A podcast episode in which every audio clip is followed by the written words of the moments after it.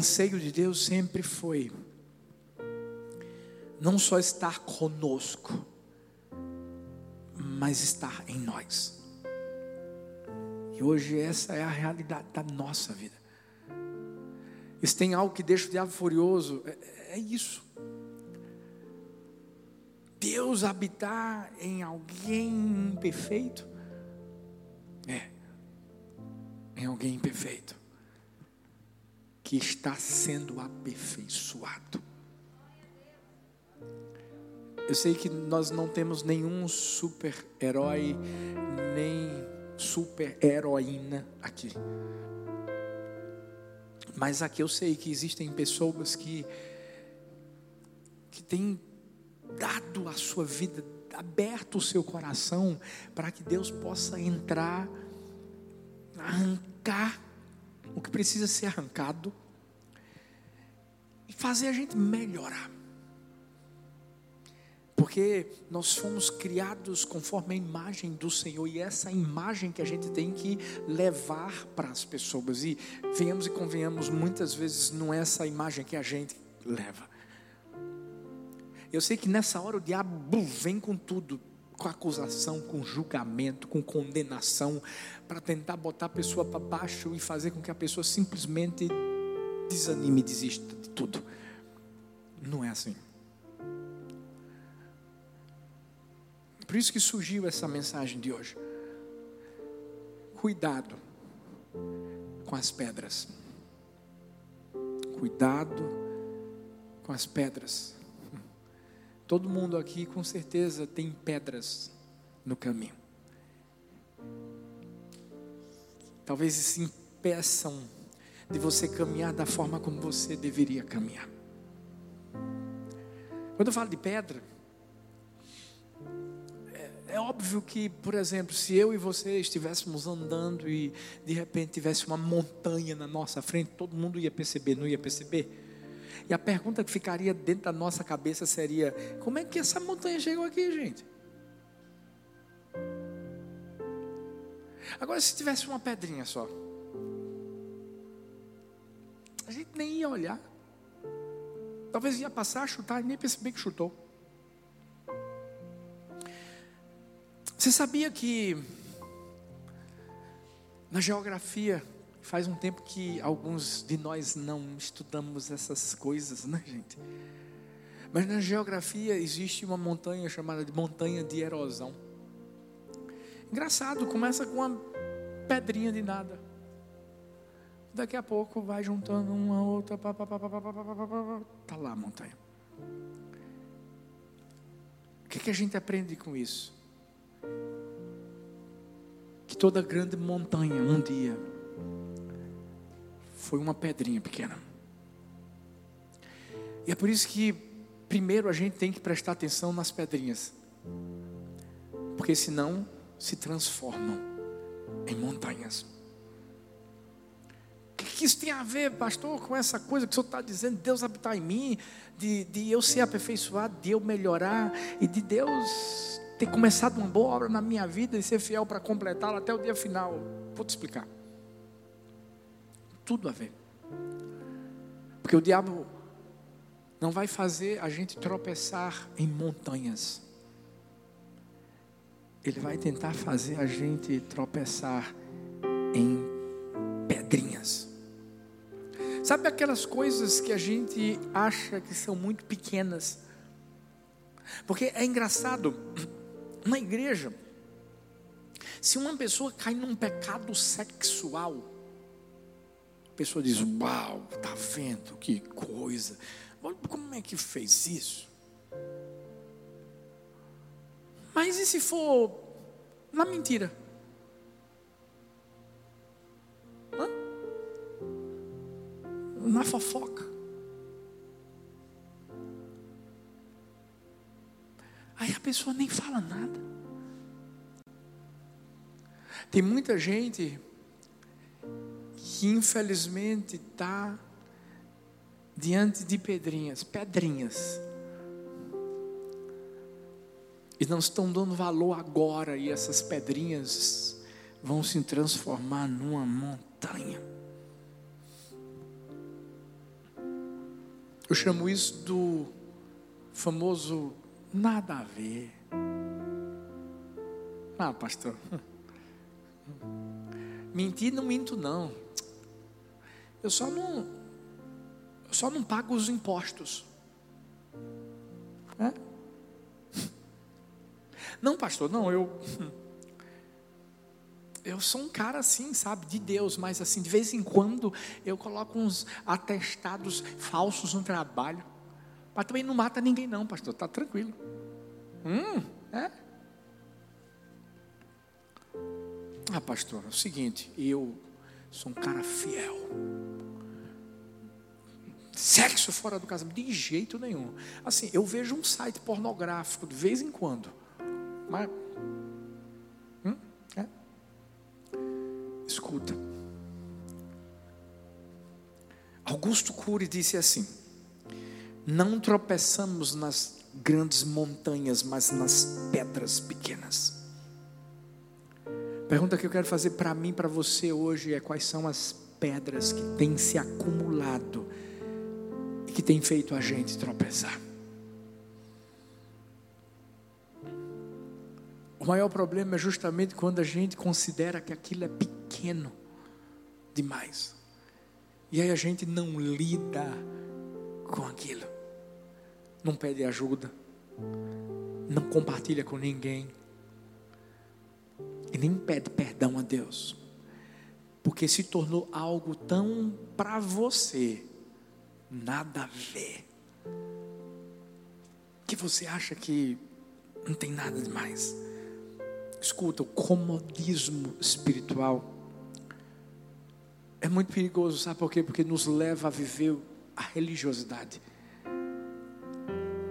E essa religiosidade faz com que a gente não tenha mais o temor que a gente deveria ter. Hoje eu perguntei, eu pergunto todos os dias às minhas filhas, o que foi que Deus falou com vocês hoje?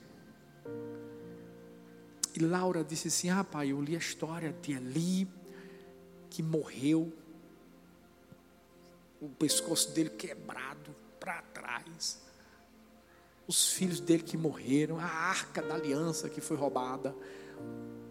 Eu disse assim: O que foi que Deus falou com você, filha? Você aprendeu alguma lição? E ela ficou pensando, ficou pensando, ficou pensando. Ela pensou tanto que eu disse: Vai sair nada não. Deixa eu falar alguma coisa. Eu disse: Filha, eu acho que uma lição importante é a de que a gente deve sempre temer a Deus, né? Porque às vezes a gente começa a fazer coisas, eu falando de Ofni e Finéias, filhos de Ali fazer coisas aparentemente pequenas, mas são pedrinhas que a gente está colocando que vão se transformar numa grande montanha e que vão fazer a gente tropeçar lá na frente. Ela é isso aí, pai, desse jeito. É esse mesmo cuidado que eu e você precisamos ter. Não existe nada pequeno demais para Deus tratar. Ele quer nos aperfeiçoar. Ele quer nos moldar. Ele quer fazer com que a gente se pareça cada vez mais com Ele. Então, por onde eu começo, pastor? A gente tem que começar observando quais são as pedrinhas que talvez estejam à nossa frente e que a gente não está lidando com elas. Eu vou citar três que eu acho que são as as mais corriqueiras. Mas talvez eu, eu, eu nem cite aquela que está incomodando o seu pé, porque se tem uma coisa que incomoda a gente, é se a gente vê andando com uma pedrinha dentro do sapato. É, é horrível, não é verdade? Então você está distante, distante, tirando a pedrinha do sapato para você caminhar corretamente, porque senão, senão você vai caminhar de um jeito que o povo vai pensar que está acontecendo alguma coisa diferente. Uma vez eu contei aqui, é engraçado, mas, né, talvez para você, para mim não, que vivi. Mas certa vez eu estava na igreja do meu pai, estava tendo um culto e eu sentado comecei a sentir alguma coisa caminhando na minha perna. E nessa hora a reação que eu tive foi qual? dá uma lapada. Pá. O dedo de lapada parou. Eu, glória a Deus. Não sabia o que era ainda. De repente, voltei a sentir aquele movimento estranho. De, tem gente que já está arrepiada. Eu sei, é horrível, né, gente? Aí eu dei de novo. Pá! Eu, eu acho que as pessoas que estavam do lado já estavam quase chegando para expulsar o demônio. Meu Deus, o filho do pastor, olha para isso, está tá acontecendo alguma coisa. Misericórdia. Dei. Parou. Daqui a pouco a bicha, gente, ressuscitou. E eu lá, mais forte. Pá! Aí não senti mais nada. Cheguei em casa, feliz da vida, ouvi a palavra, fui abençoado. Quando eu vou tirar a minha roupa, uma lagartixa, gente. Pequenininha a bicha. Pense que a bicha incomodou. Sabe, na nossa vida, é isso que acontece. São coisas pequenininhas. Mas podem fazer um grande estrago. Claro, no meu caso, era uma, lagartixazinha. Mas na vida espiritual, o diabo não brinca, gente. É por isso que a gente também não tem que brincar com o pecado. Não existe pecado, pecadinho e pecadão. Quando eu falo de cuidar com as pedras e falo de pedrinhas, é porque nós as consideramos pedrinhas, mas são pedras que podem fazer qualquer um de nós tropeçarmos. A primeira, que eu acho que muita gente já viveu essa pedrinha ou está vivendo, e é o primeiro cuidado que a gente tem que ter. Cuidado com a inveja. Olha para a pessoa que está perto de você. Dá uma olhadinha para ela, segura o olhar. Tá com inveja não, né? Isso, olha para outra. Tá com inveja não, né? É. Certa vez eu estava pregando aqui falando que a mulher tem um olhar de raio-x, né? Ele falou domingo, na verdade, sobre o sorriso, que às vezes é falso. Você dá o um sorriso, olha assim, mas lá dentro está dizendo assim, rapaz, tá, essa bolsa é. Isso já aconteceu, não foi? Hum. É. Mas tem muita gente que, infelizmente, olha com inveja para outra pessoa. E eu quero que você e eu entendamos, gente, a inveja destrói a nossa vida. Jó 5,2 diz: O ressentimento mata o insensato, a inveja destrói o tolo. Tem gente que vê a inveja como uma besteira. Ah, não, é algo normal. Tem nada demais ter uma invejinha de nada. Não, não, não. A Bíblia diz que a inveja traz destruição. E a gente não pode ficar naquela do nada a ver, é tão pequenininho, uma invejinha de nada. Hum. O que é inveja? Inveja é você querer ter o que a outra pessoa tem. Você acaba ficando ressentido, ressentido com o seu bem. O invejoso não consegue se alegrar com a alegria do outro. A pessoa invejosa. Quando vê alguém vivendo algo para ele ou para ela melhor, ela se corrói por dentro. Que a Bíblia nos ensina é que ao invés de nós invejarmos, nós temos que celebrar. Ao invés de a gente cobiçar, a gente tem que festejar. Porque quando a gente vive o amor de Deus, principalmente a gente diz que é da igreja do amor, a gente tem que querer o bem da outra pessoa. A gente não tem que ficar com inveja, porque a outra pessoa está recebendo uma bênção que a gente ainda não recebeu. É se alegrar. Não casou ainda não? Ainda não. Sua melhor amiga casou? Glória a Deus. Está dando tudo certo para a empresa de fulano de tal, a sua ainda não. Celebra.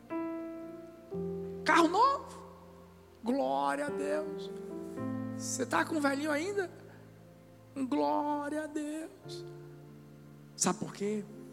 Quando a gente entende que a minha, nossa celebração, diante daquilo que a outra pessoa está vivendo, se torna lá na frente o meu motivo de triunfo. Você sabe por quê? Quando a gente olha para o que Deus está fazendo na vida de alguém, é porque a gente crê que a gente está na fila. Vai chegar a nossa hora. É só saber esperar. Olha o que 1 Samuel 18, 9 diz. Daí em diante, Saul olhava com inveja para Davi. O pior de tudo é que tem gente que tem tudo, mas não quer o seu tudo, quer o tudo do outro. Saul era rei, gente. Eu estou falando de um cara que era rei. Eu estou falando de um cara que era líder. Eu estou falando de um cara que era alguém que tinha uma promessa de bênção para liderar o povo de Deus. Mas ele fez o que? Invejou um tocador de harpa inicialmente. Como é que é, pastor? Isso. Depois de que Davi se torna aquele comandante, e olhe que quem foi que colocou ele no comando? Saul. Só depois é que Davi vai lá e vai, vai derrotar Golias. E deixa eu te dizer uma coisa: tudo que Davi fazia era para honrar Saul. As vitórias de Davi, na verdade, por mais que as mulheres cantavam sobre as vitórias e conquistas de Davi, ei, o rei ganhava os créditos. Golias, Golias foi derrotado para que Saul pudesse ser ovacionado, porque ele era o rei, era a autoridade. Mas a Bíblia diz que Saul tinha inveja de Davi. Isso que inveja faz.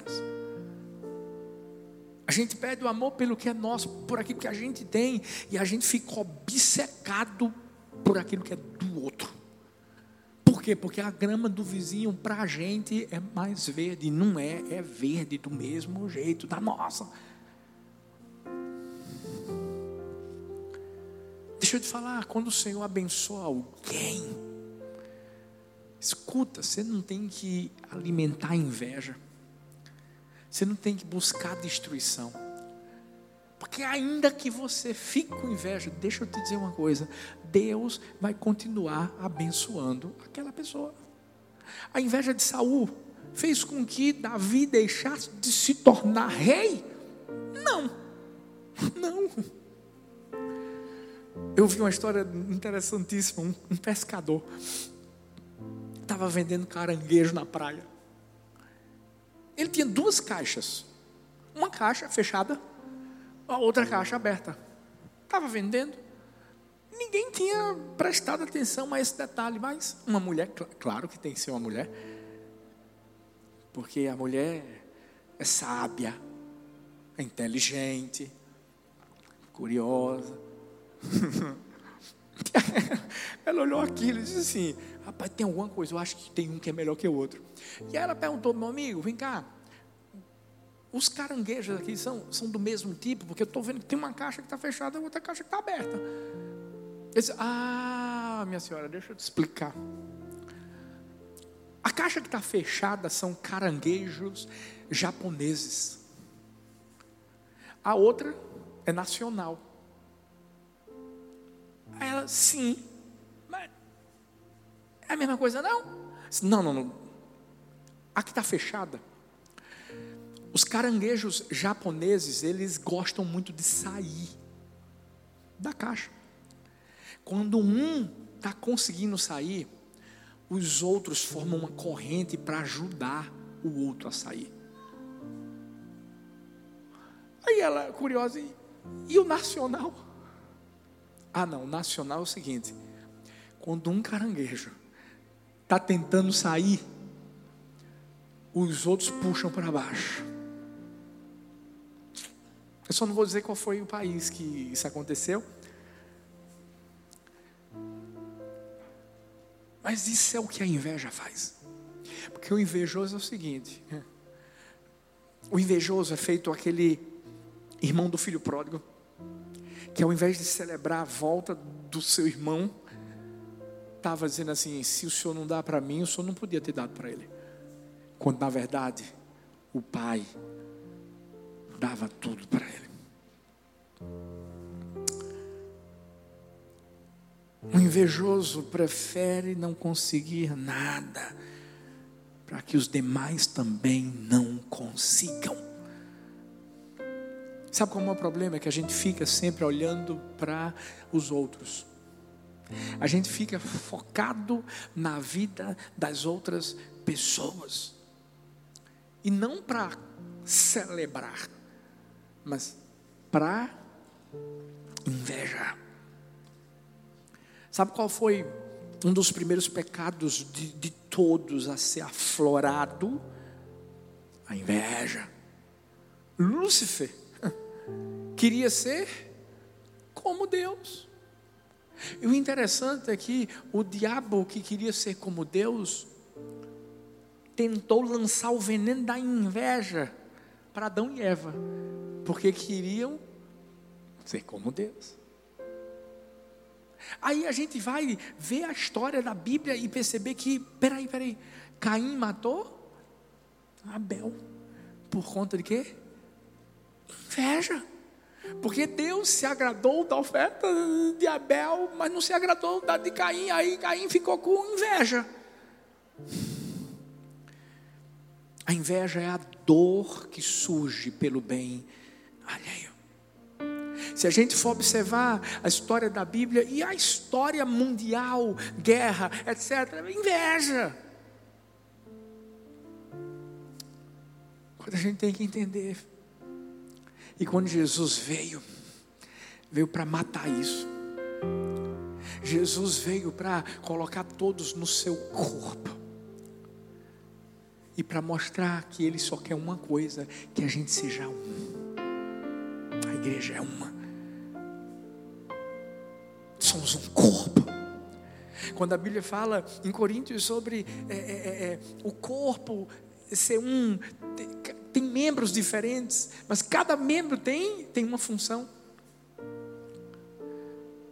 Escuta, Deus quer usar você na área que Ele, Ele, Ele sonhou que você fosse usado. Sabe, a inveja gera competição.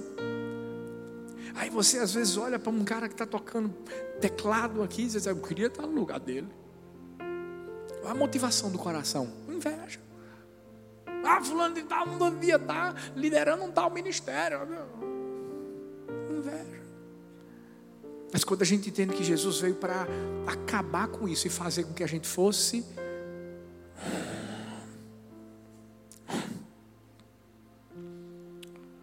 Sabe, enquanto você culpar os outros pelo que você não tem, você nunca vai estar pronto para receber o que Deus quer te dar.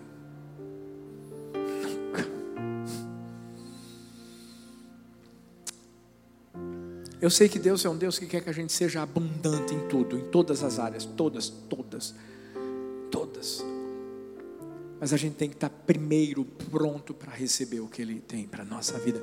E talvez, quem sabe, não é essa pedrinha que tem que ser removida a pedra da inveja.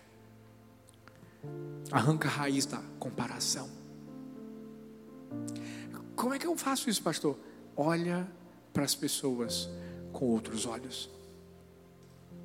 Olha para as pessoas com outros olhos festeje, celebre, expresse isso. Porque tem gente que quando você vem para dizer assim, olha, tu não sabe, Deus me abençoa com isso, me abençoa com aquilo outro, a pessoa está se contorcendo, ela está endemoniada internamente.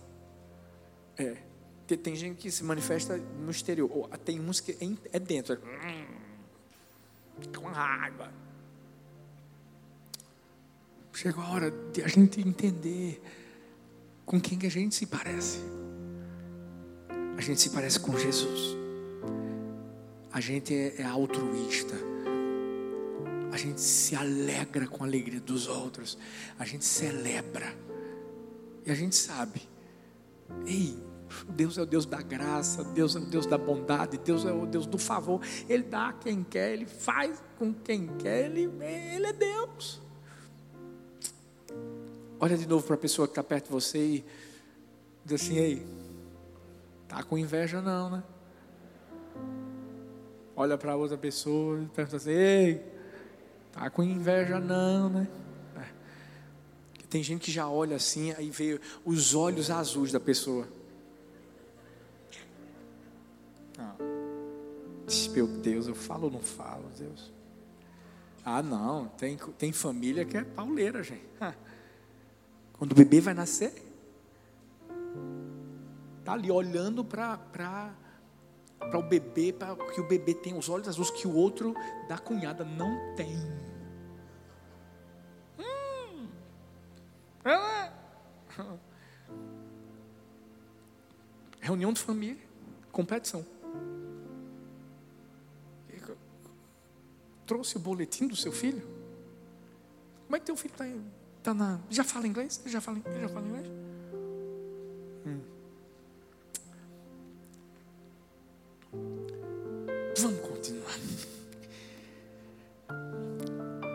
Segunda pedra, cuidado com o orgulho. Cuidado com o, com o orgulho. Provérbios 29, 23 diz: O orgulho do homem o humilha mas o de espírito humilde obtém honra. O orgulhoso nos faz pensar, o orgulho nos faz pensar que nós somos melhores do que os outros. O orgulho, quando entra no coração de alguém, é para que essa pessoa não se submeta não se submeta a Deus e nem a outras pessoas. Por quê? Porque o orgulhoso sempre vai achar que o melhor caminho é o dele, que a melhor forma é a, a dele, a dele. Interessante que o orgulhoso pensa que no início que está dando tudo certo, ele vai se dar bem, e pá, tá vendo? Eu sabia, eu tinha que ter feito desse jeito mesmo, e pá, pá, pá, pá, pá. mas depois quebra a cara. Eu gosto do que Paulo fala, ele diz assim: se eu tenho alguma razão para me orgulhar, eu vou me orgulhar da cruz de Cristo. Ou seja, ele, ele queria dizer assim: eu me orgulho em Deus. Porque quando a gente entende que se a gente é alguma coisa, se a gente chegou em algum lugar, se a gente tem alguma coisa, foi Deus. Foi Deus. Tudo vem de Deus. Voltaire. Não concordo muito com muita coisa que ele diz, mas ele falou uma coisa interessante os infinitamente pequenos têm um orgulho infinitamente grande. E quando ele fala isso, é porque ele está querendo mostrar que apenas quem é pequeno e quer continuar sendo pequeno, esse sim tem um orgulho grande. A Bíblia mostra que a soberba, que é outra palavra para orgulho, precede a queda. Não estou falando, não é a Bíblia que fala isso. Por isso que Winston Churchill disse: o orgulhoso prefere perder-se a perguntar qual é o seu caminho. O orgulhoso pensa que sabe, para onde está indo. Vamos falar para os homens agora. Meu Deus. Porque o homem, homem, homem, não, não gosta de pedir orientação nenhuma. Porque, porque a gente é homem. Você está lá dirigindo, é normal. A mulher diz assim: Filho, é, pergunta aí, como é que a gente chega lá? É isso, gente. E a gente faz o quê? Não, não, não, não, deixa. Eu sei sei, eu sei o caminho. Vamos falar dos meus pecados, né? Gente, esse dia foi demais. Eu, eu, eu botei no Waze. Porque eu pensei que o Waze era meu amigo. Eu, eu pensei que o Waze era homem, filho. Botei. Ia lá para uma igreja, tal, isso, aquilo, outro. Botei. Talita chegou para mim e fez assim: Filho, tem alguma coisa errada. Eu acho que não é esse caminho, não. Eu peguei o celular e disse: Filha, o Waze o Waze. Você acha que vai errar? Fica tranquilo, é esse caminho mesmo. Ela, mas moço, amor, Waze.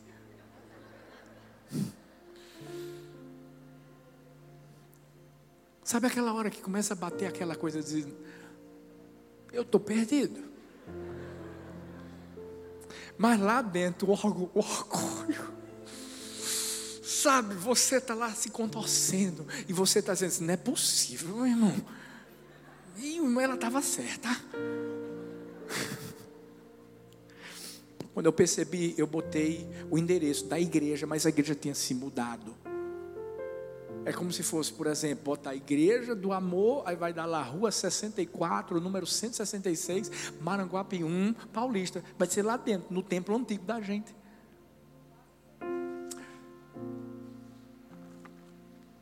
o meu orgulho foi quebrado naquele dia. Sabe, às vezes a gente pensa assim, eu, eu sei para onde eu estou indo, eu sei o que, que, eu faço da minha vida. Tem muito jovem que é assim, viu? Que o pai diz assim, rapaz, ó, não, não vai para tal lugar. Não, mas não anda com aquele menino, não. Ah, mas por quê? Ó, não pode namorar com fulano. Ah, mas. Orgulho. E o orgulho precede a queda. Eu vi a história que uma pessoa habitava, morava num lugar, é, era como se fosse num campo. Tinha construído lá uma casa bonita, parecia uma cabana. Tinha cachorros. Mas era um lugar onde alguns animais selvagens chegavam.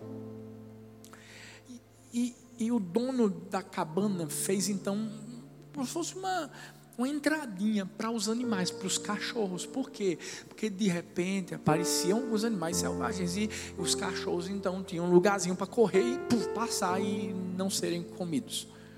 Sabe o que aconteceu? Certo dia, a cachorrada estava brincando com um osso. De repente, a mãe percebeu que estava chegando uma hiena. Todo mundo então entrou na cabana, menos um filhote. O que, é que ele estava fazendo? Ele não quis soltar o osso. Ele não quis deixar aquele ossinho. A, a mãe tentou puxá-lo, mas era tarde demais. A hiena o abocanhou. Sabe, existem muitos ossos que nos mantêm longe de Deus. E o orgulho é um dos. Sabe, é quando Deus fala, e Deus fala como? Fala pela palavra. Fala pela palavra. Não estou entendendo a palavra, não, pastor, porque Deus. Aí Deus usa, Deus usa o líder de célula, usa o líder. Ah, Deus usa o pastor, Deus Deus usa uma música. Deus usa uma mensagem no WhatsApp. Deus usa alguém que nem te conhece. Mas qual é o problema? Orgulho. Porque você acha que você sabe fazer o negócio. Porque você acha que você sabe o caminho. Porque você acha que você sabe o melhor para você. Quando na verdade vai quebrar cara. Muitos teólogos dizem que o orgulho é o pecado dos pecados. Por quê? Porque foi o que transformou um anjo em diabo. James Denny disse: Nenhum homem pode dar testemunho de Cristo e de si mesmo simultaneamente. Nenhum homem pode dar a impressão de que ele é próprio, que ele próprio é astuto e de que Cristo é poderoso para salvar. O orgulho tenta nos mostrar isso. Deus é Deus, mas eu sou um semideus.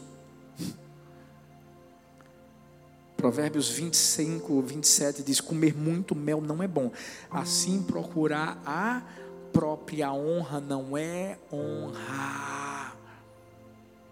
E o orgulhoso é o tipo de pessoa que quer o reconhecimento para si. E o único reconhecimento que a gente precisa é dele.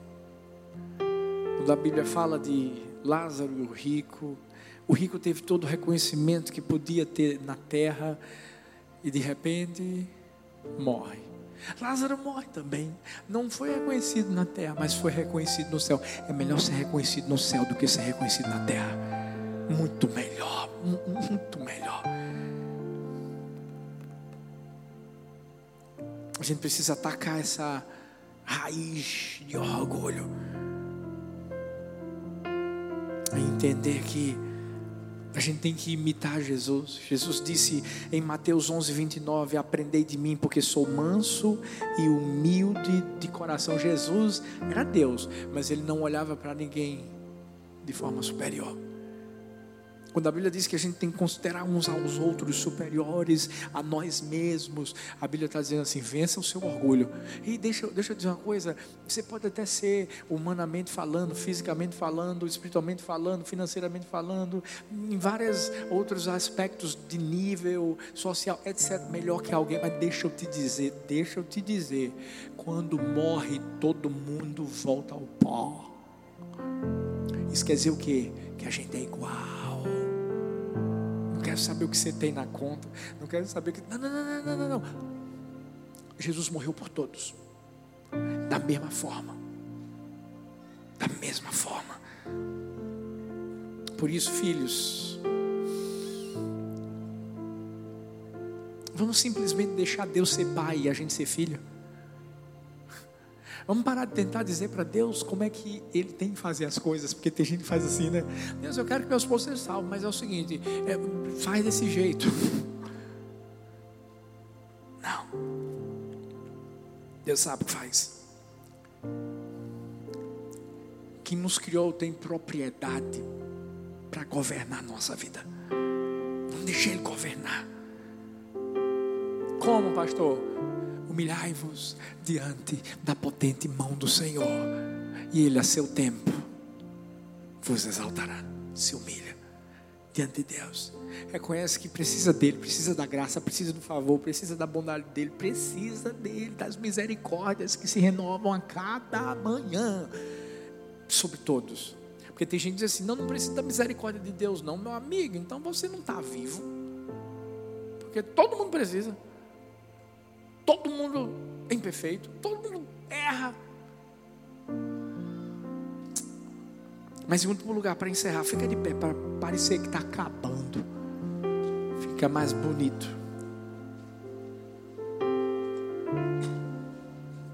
Cuidado com a mentira. Colossenses 3, 9 e 10 diz: Não mintam uns aos outros, visto que vocês já se despiram do velho homem com suas práticas e se revestiram do novo, o qual está sendo renovado em conhecimento à imagem do seu Criador. O que é mentira? Mentira consiste em qualquer distorção da verdade. Mentira significa emitir algo falso, oposto à verdade, mesmo que você saiba dela. Ou seja, mentir é você ser intencional. Tem esposa que mente para o esposo.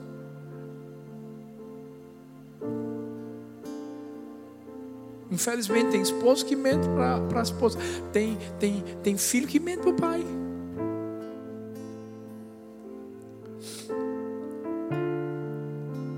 Muita gente diz: Não, pastor, mas é só uma meia verdade. Não, não, não. Ou, ou é mentira ou é verdade. E quando eu falo de mentira, eu falo de algo muito, muito, muito profundo. Sabe por quê? A natureza de Deus é contrária à mentira. Deus ele diz que ele é a verdade. Mas a Bíblia fala em João 8:44, vocês pertencem ao pai de vocês, o diabo. Deus está falando aqui, Jesus estava falando para fariseus. Vocês querem realizar o desejo dele. Ele foi homicida desde o princípio e não se apegou à verdade, pois não há verdade nele. Quando mente, fala a sua própria língua, pois é mentiroso e pai da mentira. A mentira é o dialeto do diabo. Quem mente está falando como o diabo. Isso é em relação a tudo. Uma vez eu fui para um jogo de futebol, as crianças só podiam entrar, né? parece que até cinco anos, alguma coisa desse tipo, seis anos de graça.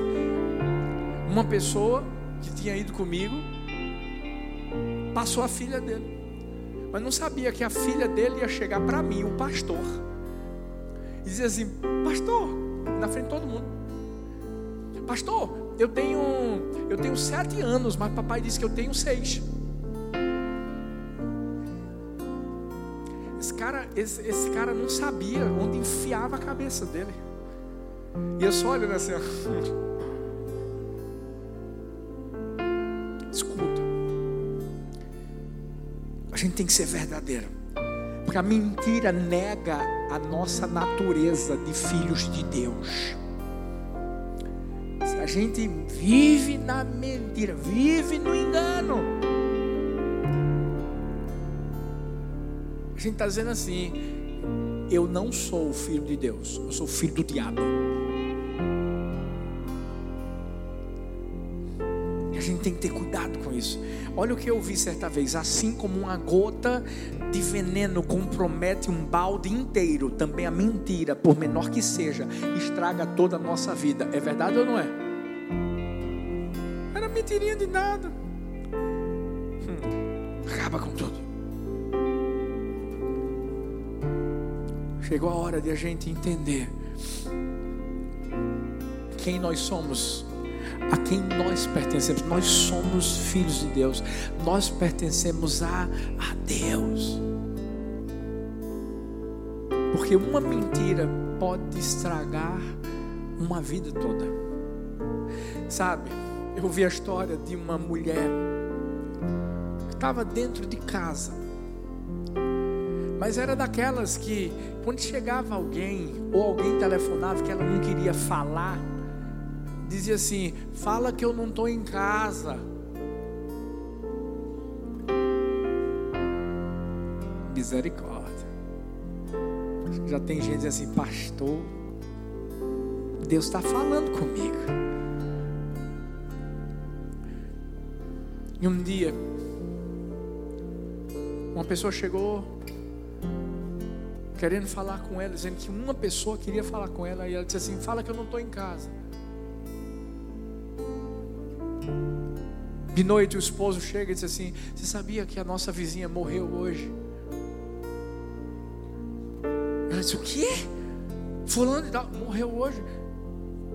Inclusive disseram que vieram três vezes aqui, mas você não estava em casa. E ela se lembrou que essa vizinha disse assim: Quando eu morrer, eu quero que você esteja do meu lado.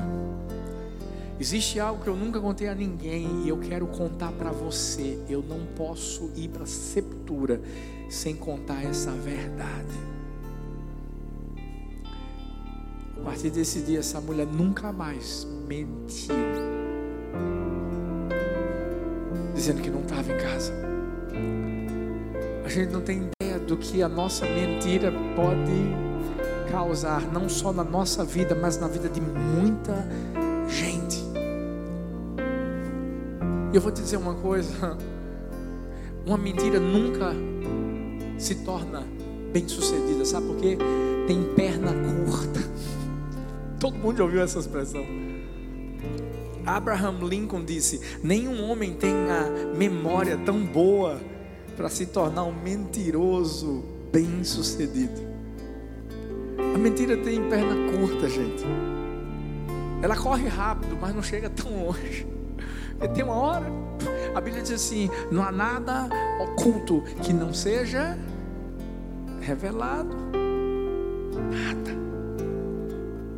Nós somos da verdade.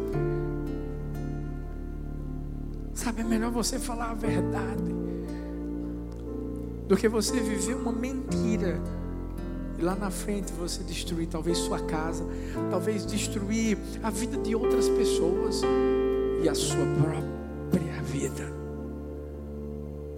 Porque esse vai ser o fim do diabo. Escuta, esse vai ser o fim do diabo. Ele já sabe o destino dele. E sabe por quê? Por causa da mentira.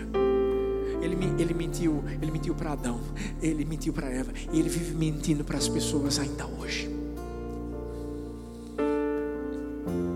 Conclusão. Não há coisa pequena demais que não possa nos fazer cair. Não esquece que toda grande montanha um dia foi uma pedra pequena. E a gente não vai olhar para essas pedrinhas e dizer assim: ah, nada a ver. Não a gente vai lidar com elas. A gente vai ter cuidado com a inveja, com o orgulho, com a mentira. Eu não sei qual é a pedrinha. Talvez não tenha nada a ver com o que eu estou falando, mas Deus está falando para você agora, pelo Espírito Santo de Deus, dizendo: quebra essa pedra, quebra essa pedra, tira da sua vida. Só faz uma coisa, tira. Sabe por quê? Aquele que começou boa obra em mim, em você, é fiel para completá-la até o dia final. Até o dia final. Até o dia final. Ele quer habitar em mim, Ele quer habitar em você, mas Ele precisa primeiro, ó, limpar, limpar, limpar dentro de mim, dentro de você, para alcançar o nosso coração. Levanta suas mãos, adora o Senhor, vamos lá.